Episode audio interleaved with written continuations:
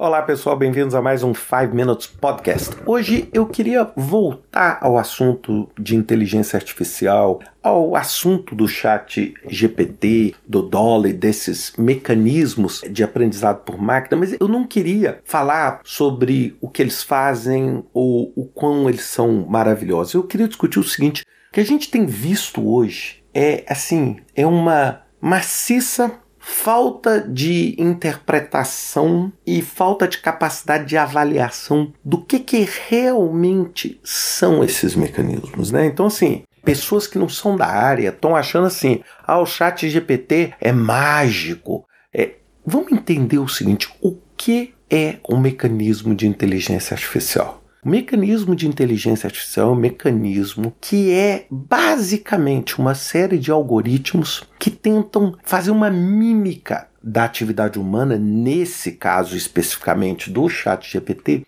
Como é que eles adquirem essa, entre aspas, inteligência? Eles adquirem porque eles são criados com milhões e milhões e milhões, eu vou repetir talvez mais uma vez, e milhões de dados, de informações, de entradas, que seja, por exemplo, para programação de códigos, etc., de tal forma com que eles, de acordo com a característica que o algoritmo tem, ele é capaz o que de absorver uma quantidade assim estupenda de informações. De tal forma que quando você pergunta alguma coisa, ele consegue buscar peças dessas informações nesses algoritmos, nesses dados e trazer para você a melhor resposta. E como esses mecanismos, vamos dizer, eles têm uma capacidade linguística muito avançada, você olha para aquilo e fala assim: mas como é que isso aconteceu? O que, que eu queria dizer para vocês? A primeira coisa é: eu usei o Chat GPT, talvez eu devo estar usando talvez por um mês, eu vou dizer, talvez um pouquinho mais de um mês. Mas assim, nos últimos 10, 15 dias eu usei bastante. E eu desafiei ele em tarefas simples e em tarefas não tão simples. Em tarefas simples, ele foi absolutamente brilhante. A capacidade de síntese, a capacidade de eu entregar para ele um texto escrito com o meu inglês básico e transformar aquilo num inglês muito mais polido, acertado, maravilhoso. Agora, ele não é perfeito. Ele não é, por exemplo, eu dei a ele alguns problemas básicos de agendamento de cronograma de projeto, ou seja, caminho básico assim, cinco atividades com as durações, por favor, me diz baseada nessas relações qual a duração desse projeto. E ele errou. Então assim, a primeira coisa não é porque o chat GPT escreve muito bem, é que ele é infalível e não erra. E o grande problema é que ele é muito convincente ao errar, porque ele erra escrevendo muito bem, com uma profundidade. Então, uma coisa importante que a gente tem que entender quando a gente vê esses mecanismos é que eles refletem nós mesmos. Ele reflete, eles não são perfeitos em muitas coisas, eles são maravilhosos, mas eles não são capazes de suprir tudo ainda. Não tenho dúvida que daqui a cinco anos pode ser tudo muito diferente.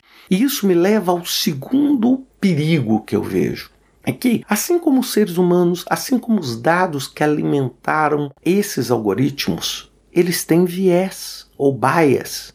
Então ele tem viés, então ele pode te dar uma resposta que tem um viés cultural, um viés social ou um viés, vamos dizer, discriminatório facilmente. Facilmente por quê? Porque a realidade que a gente vive hoje e esses dados que armazenaram essas milhões de iterações também são dados que têm viés.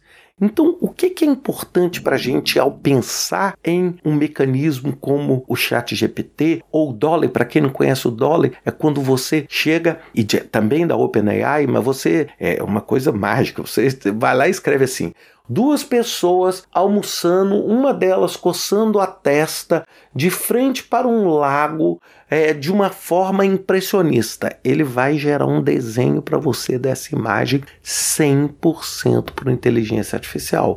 O Google tem músicas que são criadas, etc. Então, assim, todos esses mecanismos que a gente está vendo, a primeira coisa que eu sugiro a você, e eu não estou falando para você que é especialista em inteligência artificial, eu estou falando para você que é uma pessoa que vai ser um usuário potencial desse tipo de tecnologia, é experimente.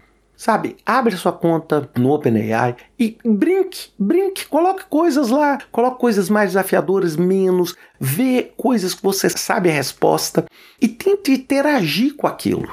Né? Essa é a primeira coisa. Tente aprender a entender como isso pode te ajudar sem necessariamente te conduzir a um erro mais rápido e mais acelerado. E isso vai fazer também com que eu endereço o segundo ponto desse podcast, que é o seguinte: é o pânico que muita gente está tendo assim, acabou meu emprego, agora esses mecanismos. Porque o que aconteceu com o chat GPT não é o chat GPT é que ele trouxe o conceito de inteligência artificial, que era um conceito assim, vamos dizer, muito restrito ao universo da inteligência artificial, das pessoas que atuam na inteligência artificial, e colocou isso mainstream, ou seja, colocou isso na capa do New York Times, colocou isso na agenda da maior parte das universidades, quando, por exemplo, o chat GPT consegue ser aprovado no MBA da Universidade da Pensilvânia, como nós vimos na publicação do New York Times recentemente. Então, as pessoas começam a ficar assim, pô, não estou entendendo mais nada. Quem é que vai fazer o trabalho? Será que o chat GPT agora vai escrever o livro e quem é que vai ser o autor? Vai ser eu ou o chat GPT? Como é que vai funcionar o copyright? Sem dúvida nenhuma, e eu vou dizer, eu não tenho a resposta para isso tudo. Mas há uma coisa eu vou dizer para vocês, é que o desconhecimento faz com que você esteja cada vez mais distante da resposta que é certa. Então, por isso, abra sua continha lá, atua, brinca e aprenda, porque quando você aprender, você vai ter muito mais informação, até mesmo para dar sua opinião sobre o assunto. Pense nisso e até semana que vem com mais um 5 Minutes Podcast.